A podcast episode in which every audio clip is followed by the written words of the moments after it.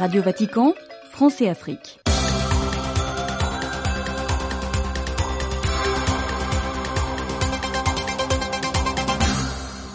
Merci de votre fidélité à l'écoute de Radio Vatican et bienvenue à cette nouvelle édition de notre programme. Le silence, la prière, le jeûne, la pénitence, l'ascèse sont nécessaires pour se libérer de ce qui a servi. C'est ce qu'a fait savoir le pape François au séminariste de Madrid qu'il a reçu en audience ce samedi au Vatican. Vous suivrez les détails dans la semaine du pape.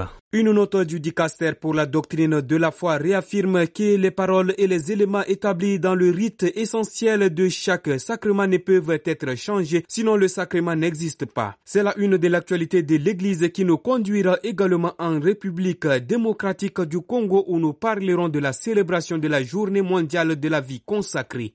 Pour le compte de l'actualité sociopolitique africaine, nous nous rendrons au Kenya, au Ghana, entre autres.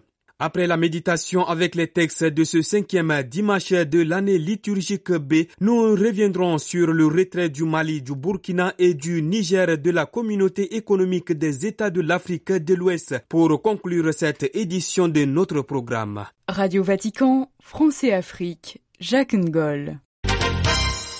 Commençons cette édition de notre programme par la semaine du pape présentée par Christian Losambé. Parmi ses audiences samedi 3 février 2024, le pape François a reçu 85 séminaristes de Madrid accompagnés du cardinal Cobo Cano, archevêque de la capitale espagnole, en salle clémentine du palais apostolique. Dans un discours remis, il leur a rappelé combien l'Eucharistie est l'inspecteur le plus vigilant de la vie spirituelle. Le pape s'est également arrêté sur la 16, les invitant à savoir entrer dans le désert pour que Jésus puisse parler à leur cœur. Car si celui-ci est rempli de mondanité, de choses aussi religieuse soit-elle, Dieu n'y trouvera pas sa place et nous ne l'entendrons pas lorsqu'il frappera à notre porte, a fait savoir le Saint-Père, assurant que le silence, la prière, le jeûne, la pénitence, la cèse sont nécessaires pour se libérer de ce qui a servi et pour être complètement au service de Dieu.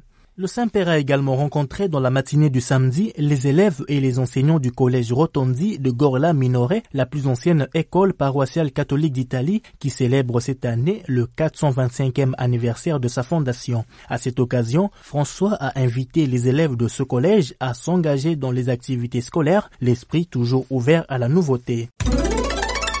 Vendredi 2 février, le pape a célébré une messe dans la basilique Saint-Pierre de Rome à l'occasion de la fête de la présentation du Seigneur au temple. Dans son homélie, le pape s'est arrêté sur la figure de Anne qui ne s'éloignait pas du temple et Siméon, un homme juste et religieux qui attendait la consolation d'Israël. Le Saint-Père a invité les consacrés à méditer sur leur attente en gardant nos cœurs éveillés comme des torches toujours allumées. Il les a invités à ne pas tomber dans le sommeil de l'esprit qui mène à l'endormissement du cœur, mais à s'ouvrir plutôt à la nouveauté de Dieu. Les mettant en garde contre le danger de l'amertume dans les communautés religieuses, François a encouragé les consacrés à retrouver la grâce perdue par l'adoration, la grâce du travail, des genoux et du cœur, de la prière concrète qui lutte et intercède, capable de réveiller le désir de Dieu. À deux semaines du mercredi des cendres, le message de carême du pape François a été rendu public jeudi 1er février. À travers le désert, Dieu nous guide vers la liberté, tel est le thème choisi cette année. Présentant dans son message le carême comme un temps de conversion et de liberté, l'évêque de Rome a invité les chrétiens à s'engager dans cette voie pour trouver le chemin vers le Dieu libérateur. Rappelant que le carême cette année débutera le mercredi des cendres 14 février. Le Papa a poursuivi sa série de catéchèses sur les vices et les vertus lors de l'audience générale du mercredi, s'arrêtant sur la colère qu'il a définie comme un vice omniprésent et destructeur de relations humaines. Le Saint-Père a présenté le pardon et la réconciliation comme réponse à la colère. Et pour le mois de février, le pape invite les chrétiens à prier pour les malades en phase terminale et leurs familles. Le Saint-Père a partagé son intention de prière pour ce mois dans une vidéo rendue publique mardi.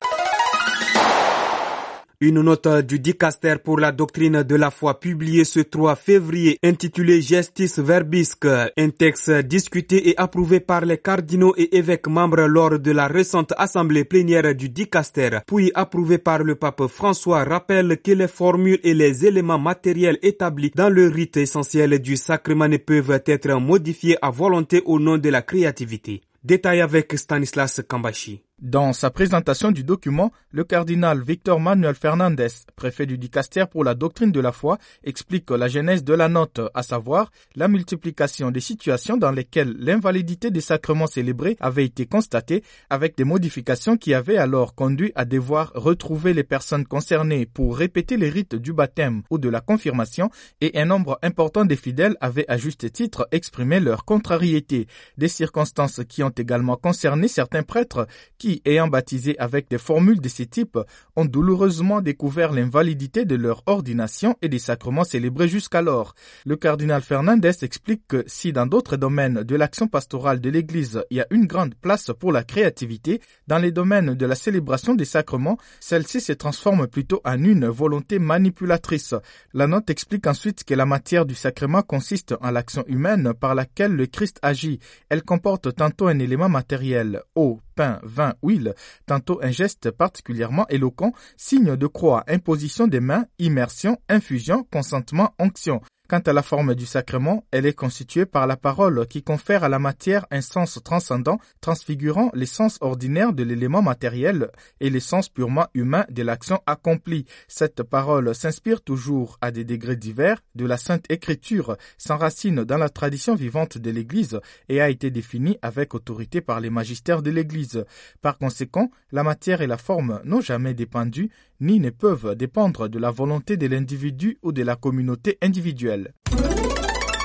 Dans la dynamique de la journée mondiale de la vie consacrée célébrée le 2 février, une messe a été organisée à Kinshasa en République démocratique du Congo présidée par le cardinal Fridolin Ambongo, ordinaire du lieu.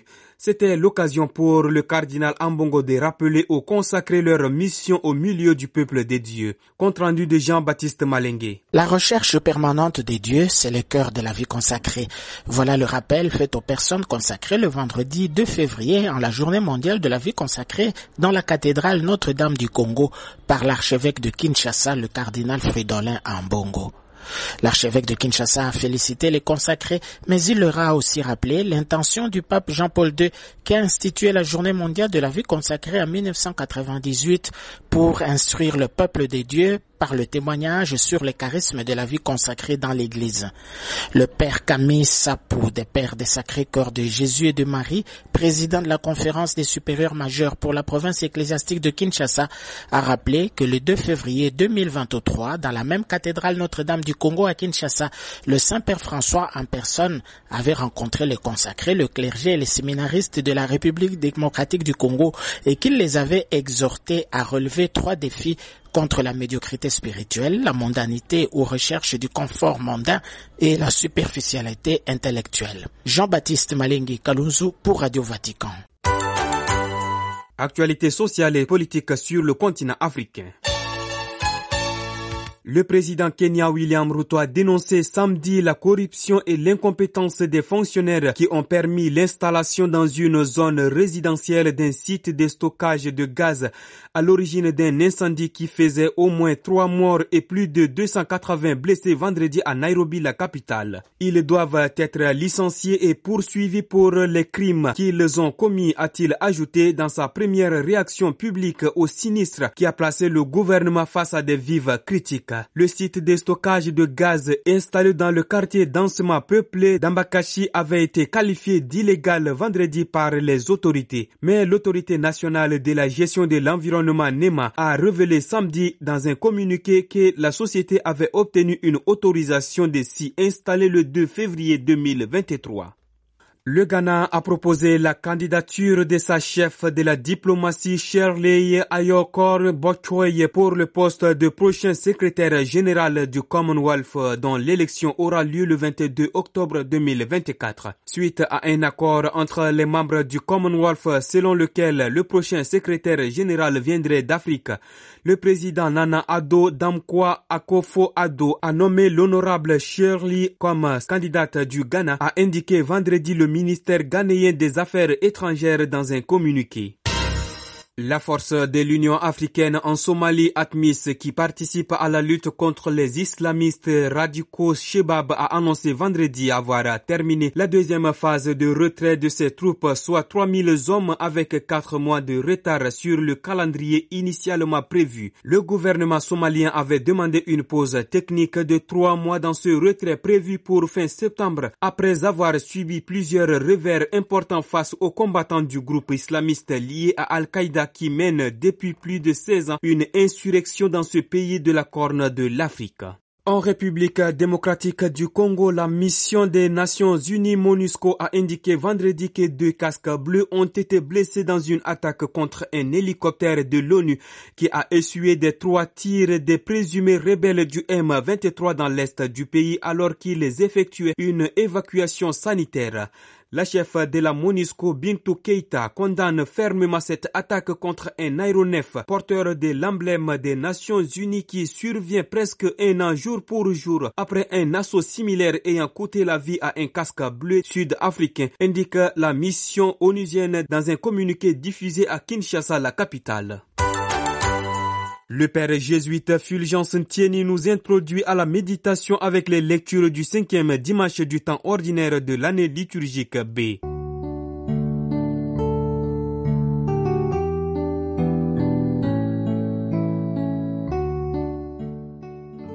Au cœur de notre méditation de ce dimanche se trouvent trois figures. Toutes sont au travail. La première figure vient du livre de Job, une personne qui bosse. Elle mène une vie d'esclave qui produit beaucoup mais ne tire aucun profit de son labeur. Il s'agit d'une vie insupportable parce que la personne dépense tout, son temps, son énergie, son intelligence, sa force, mais ne reçoit rien en retour, même pas un encouragement ou un remerciement. Au contraire, seul l'échec lui sourit, seul un fiasco est le rendement de ses entreprises. Cette première figure est de Job. La deuxième figure fait le travail d'annonce de la bonne nouvelle, pour lequel elle se fait esclave de tous et de toutes, s'adapte aux uns et aux autres. Ce n'est pas non plus un travail facile, mais le prédicateur de la bonne nouvelle n'attend pas de récompense, puisque ce travail est sa mission. Il accomplit au prix de sacrifices, de changement de statut non pas moral mais social. Le prédicateur ne se fait pas voleur avec les voleurs, ni pervers avec les pervers, mais chômeurs sans voix, marginalisés avec les chômeurs, les sans voix, les marginalisés, etc. Il trouve son bonheur dans la prédication. Malheur à moi si j'annonçais pas l'évangile, dit Saint Paul. Cette deuxième figure est de Paul. Nous avons donc deux figures de travailleurs dont l'une attend le paiement légitime et l'autre non.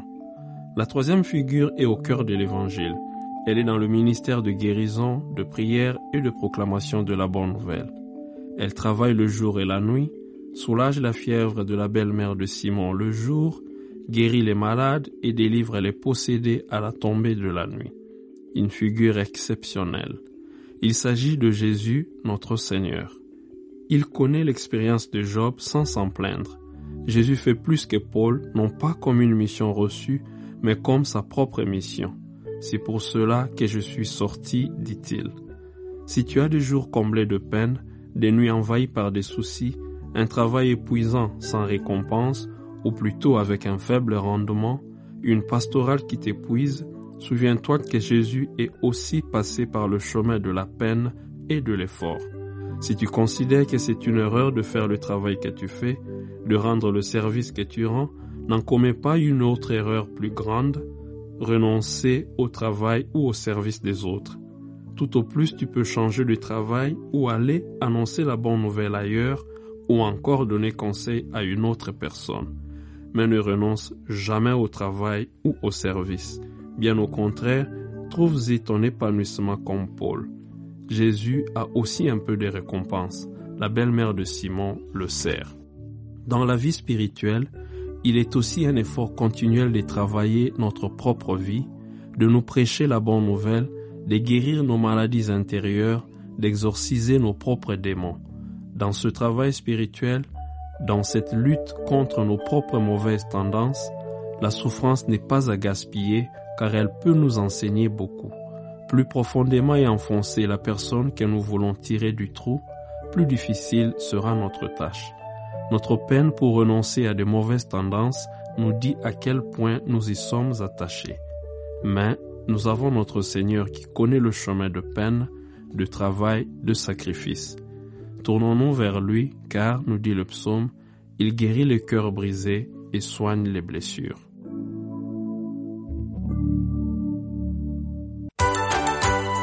La CDAO représente-t-elle une menace pour les États membres de l'Alliance du Sahel, notamment le Mali, le Burkina Faso et le Niger? C'est ce que pensent ces États qui ont décidé de quitter avec effet immédiat l'instance sous-régionale. Ce choix intervient après des mois de tension entre les trois pays et l'organisation. Le retrait de ces trois pays de la communauté économique des États de l'Afrique de l'Ouest qui font face au terrorisme et à l'insécurité a provoqué une onde de choc dans toute la sous-région. Il faut s'attendre à des conséquences. C'est ce que souligne le père Arsène Brice Bado, vice-président de l'université jésuite du Centre de recherche et d'action pour la paix SIRAP à Abidjan en Côte d'Ivoire et enseignant en sciences politique et relations internationales. Depuis septembre 2023, à la création de l'Alliance des États du Sahel, donc l'AES, on voyait que euh, cette rupture se préparait déjà. Car euh, si vous lisez assez bien euh, les documents constitutifs de l'AEF, vous allez vous rendre compte que l'AEF se pose comme une sorte d'alternative à la CDAO. L'air est plutôt au regroupement des forces plutôt qu'au petit regroupement. Le Mali, le Burkina et le Niger ont donc pris la décision de se retirer de la CDAO. Quelles seront les conséquences de cette décision euh, pour ces pays de l'AES, mais aussi euh, pour euh, la communauté économique des États de l'Afrique de l'Ouest? Parmi les conséquences, il y a tout ce que la CDAO avait déjà acquis, tel que la libre circulation des personnes et puis des biens, un passeport commun de la CDAO, des tarifs euh, douanières euh, plus ou moins harmonisés. Donc, il y a quand même une certaine intégration économique qui existait. Il y a aussi de grands projets de route qui relient les pays de la CDAO. Certains ont déjà été réalisés, certains sont en cours. Et puis, ce qu'il ne faut pas oublier, c'est que les populations en Afrique de l'Ouest sont assez euh, imbriquées. C'est-à-dire qu'il y a beaucoup de populations du Burkina, du Mali, du Niger dans les autres pays de la CDAO. On en trouve aussi des populations des autres pays de la CDAO, au Mali, au Burkina et au Niger. Ça, il y a quand même un élément euh, très très important dont il faut prendre en compte. Est-ce que on va réinstaurer des visas, demander des papiers de résidence, autant de choses qui vont peut-être fragiliser encore euh, la cohésion sociale des populations? La CDAO souffre également parce qu'elle est vraiment fragilisée par le départ de ces trois pays-là. La CDAO a besoin de ces trois pays du Sahel. Ces trois pays du Sahel ont besoin aussi des restes des pays de la CDAO. Ces États dénoncent une influence étrangère. Est-ce, selon vous, un argument euh, solide? L'un des reproches qui est très souvent adressé à la CDAO, c'est le fait justement qu'elle est traversée par des forces extérieures. Voyez-vous, au moment des sanctions avant même que la CDAO se réunissait, on avait certaines puissances étrangères qui donnaient déjà les sanctions, qui disaient ce qu'il allait arriver. Évidemment, quand les réunions de la CDAO arrivaient, ben, il n'y avait rien de nouveau. Ça, il faut le reconnaître. Mais est-ce que c'est un argument solide, suffisant? Je dirais non, parce qu'en fait, toutes les organisations africaines sont vraiment faibles. Euh, l'extérieur intervient beaucoup, c'est vraiment un continent totalement extraverti jusqu'à la monnaie et bien d'autres et tout. Donc ça, cette problématique existait déjà. Ah, il y a autre chose derrière la CDAO. Et je pense qu'ils visent peut-être potentiellement la France et bien d'autres quand on sait que ces pays-là sont en rupture avec la France, c'est de suite. Avec cette euh, décision prise par euh, l'AES, est-ce que l'on tend aujourd'hui vers une concrétisation euh, d'une monnaie commune? Je pense que c'est une piste très sérieuse qui est explorée ou peut-être même que les bases sont en train d'être posées pour cette union économique et monétaire des pays, des États de l'Alliance du Sahel. En fait, euh, ça fera partie de l'ordre logique de la dynamique actuelle que nous observons. La CDAO n'était qu'une étape. Je pense que la sortie de l'UEMOA, elle est aussi imminente, mais ça pose énormément de problèmes. Ce que je sens, c'est comme si ces pays-là veulent mettre tout à plat, repartir du zéro. Et ça, c'est vraiment difficile. C'est un choc très fort je suis pas sûr que eux-mêmes pourront supporter ce choc-là. Il aurait fallu plutôt négocier dans le long terme un certain nombre de réformes. Interrogé par Myriam Sandono, le père Arsène Brice Bado est vice-président de l'université jésuite du CERAP et enseignant en sciences politiques et relations internationales. C'est par ici, mesdames et messieurs, que nous mettons un terme à cette édition de notre programme présenté par Jacques Ngol. Prochain rendez-vous demain pour une nouvelle édition. Au revoir.